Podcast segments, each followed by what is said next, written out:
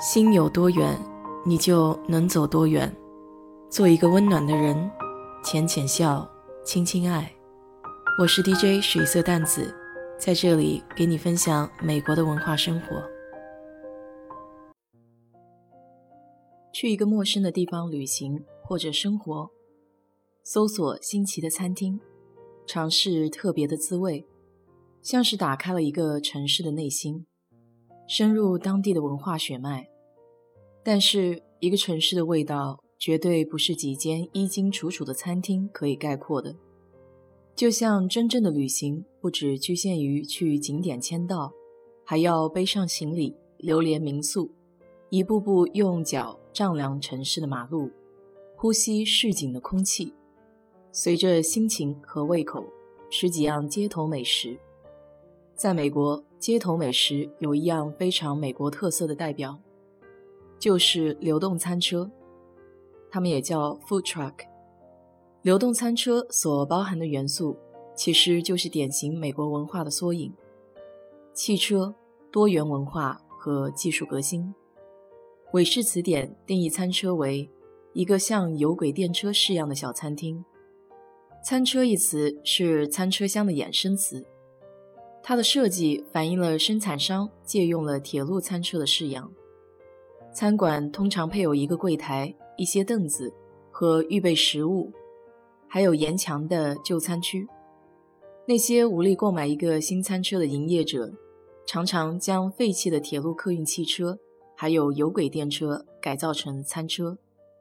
餐车的起源也有很多版本，其中一个故事和 Walter Scott 有关。当时他在罗德岛州首府 Providence 做兼职记者和排字工人。1858年，他为了贴补家用，起先用篮子向夜班工人还有俱乐部的顾客兜售三明治、咖啡和报纸。到了1872年，他的生意获利丰厚，于是便转去了印刷厂。晚上，他在一辆办公室附近停放的马拉车上出售食品。这项举动不知不觉激发了日后成为美国公认特色之一的餐车的诞生。餐车文化在美国各大城市都很盛行，其中包括纽约、洛杉矶、旧金山等等。纽约的餐车文化则可以追溯到17世纪，当时在纽约附近发现了一片海产很丰富的海域，世界上几乎一半的生蚝产量都在这里。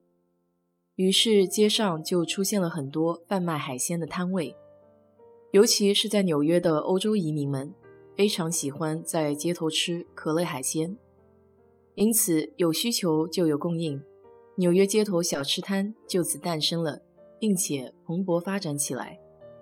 到了19世纪，随着新移民的人数和民族的不断增多，街边小吃摊渐渐变得花样多了起来。19世纪末。美国西海岸的一种卖零食和午餐便当的小推车传入了纽约。聪明机智的纽约当地人民将其本土化，在每天餐厅关门后到凌晨四点半左右，小摊贩会推着车出来卖热的食物和饮品给还在辛苦工作的人们。这种卖热食物的小推车被大家称为 “owls”，中文名也就是猫头鹰。再后来，随着技术的革新，人力小推车也被升级改造为机械电动的餐车。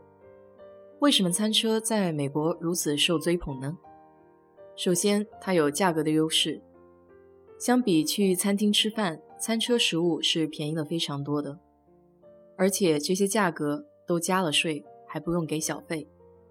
一份穆斯林清真食物大概也就五六刀左右，再买个饮料什么的。总共也不超过十美元。